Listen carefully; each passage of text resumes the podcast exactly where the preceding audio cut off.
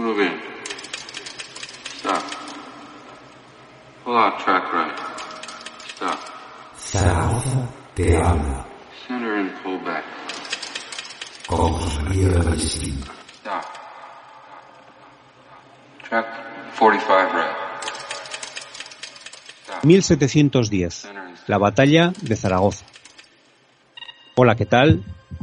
Es posible que usted, que ahora nos escucha, haya paseado ocasional o habitualmente por esa gran superficie comercial que se localiza al sureste de la ciudad, limitando con la Z40, y haya llegado a una plaza donde se encuentra una placa que recuerda que en el año de 1710, por esos andurriales, tuvo lugar la denominada Batalla de Zaragoza. Si no tuvo tiempo de leer la, la- la leyenda de esta placa, no se preocupe, que ahora me voy a referir a ella. El 20 de agosto de 1710, y en el contexto de la Guerra de Sucesión Española, dos ejércitos se enfrentaron en los montes de Torrero para disputarse el control de Zaragoza, las tropas del rey Felipe V y las del archiduque Carlos de Austria. ¿Qué había pasado para llegar a esto? Nueve años antes, en mayo de 1701, el duque de Anjou había sido coronado como rey de España, como Felipe V, en cumplimiento del testamento del fallecido rey Carlos II. Y en septiembre de ese año vino a Zaragoza a jurar el aseo, los fueros y privilegios del reino, partiendo luego hacia Cataluña para cumplir el mismo ceremonial. En paralelo a esta normalidad institucional, que supuso el relevo de la Casa de Austria por la de los Borbones, se había formado en Europa una alianza entre Austria, Inglaterra y Holanda que declaró la guerra a las aliadas Francia y España. Múltiples intereses políticos y estratégicos motivaron que esta alianza promoviera al archiduque Carlos de Austria al trono español, aunque llamativamente esta llamada Guerra de Sucesión Española comenzó a disputarse en las plazas españolas de Flandes y de Italia. Y en 1702 este archiduque Carlos fue coronado como rey de España en Viena. Este Carlos III desembarcó después en Barcelona, donde estableció su corte.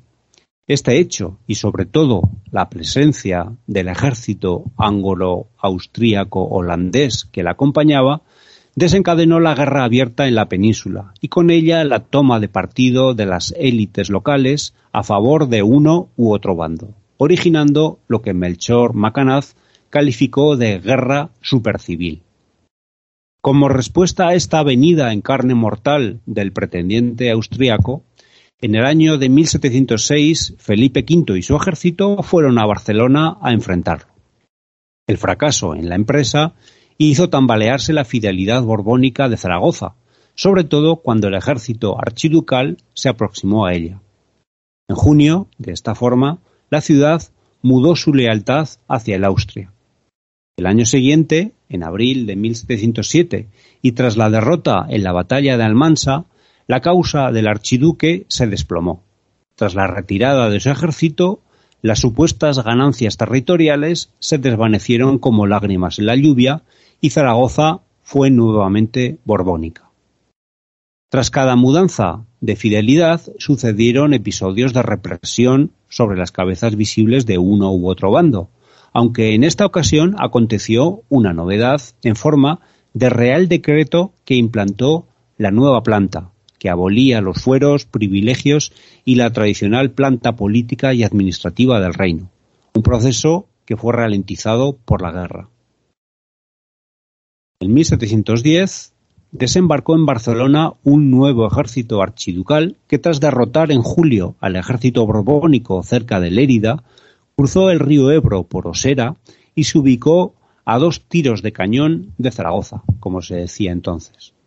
Entre este ejército y la ciudad se situaron las tropas borbónicas para dar la batalla, que comenzó la mañana del 20 de agosto, en una amplia zona del sur de Zaragoza, que al este se extendía desde el camino del puente del Virrey hasta las inmediaciones del río Ebro, y que al oeste llegaba hasta los Pinares de Venecia y el trazado más sureño de la actual autovía Z40.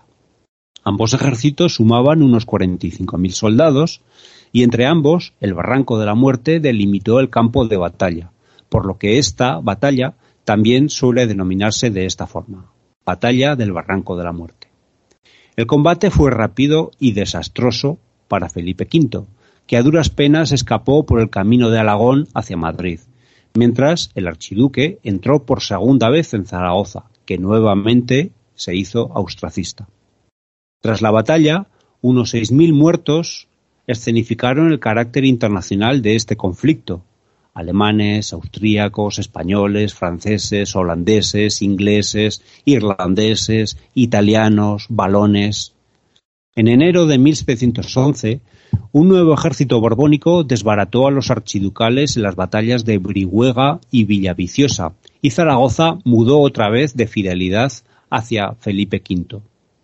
La nueva planta, no practicada entonces y reformada, fue ahora aplicada como castigo por la infidelidad de Zaragoza, que era la cabeza del reino, de la misma forma que Navarra y Vizcaya conservaron sus fueros y privilegios por respaldar al Borbón.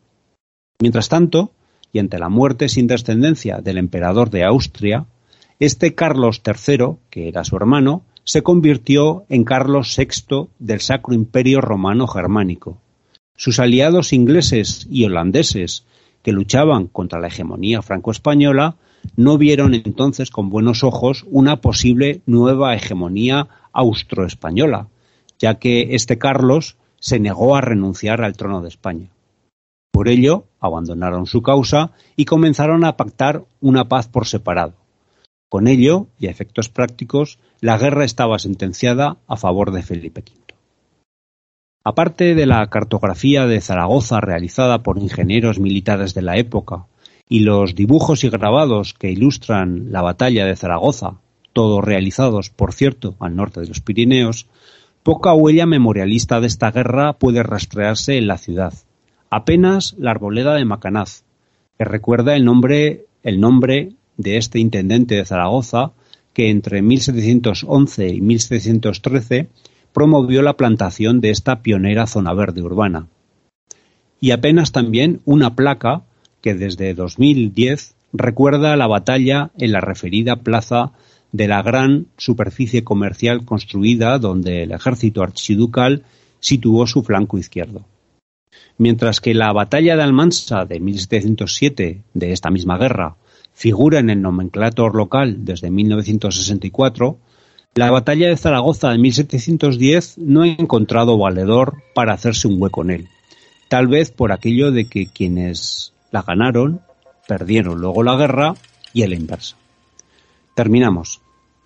Espero que tras estas referencias, cuando ustedes vuelvan a pasar por esta zona comercial de los Montes de Torrero, tengan un minuto para pensar que están caminando siquiera por un importante escenario de la historia de Zaragoza, ni más ni menos. Un cordial saludo y hasta la próxima.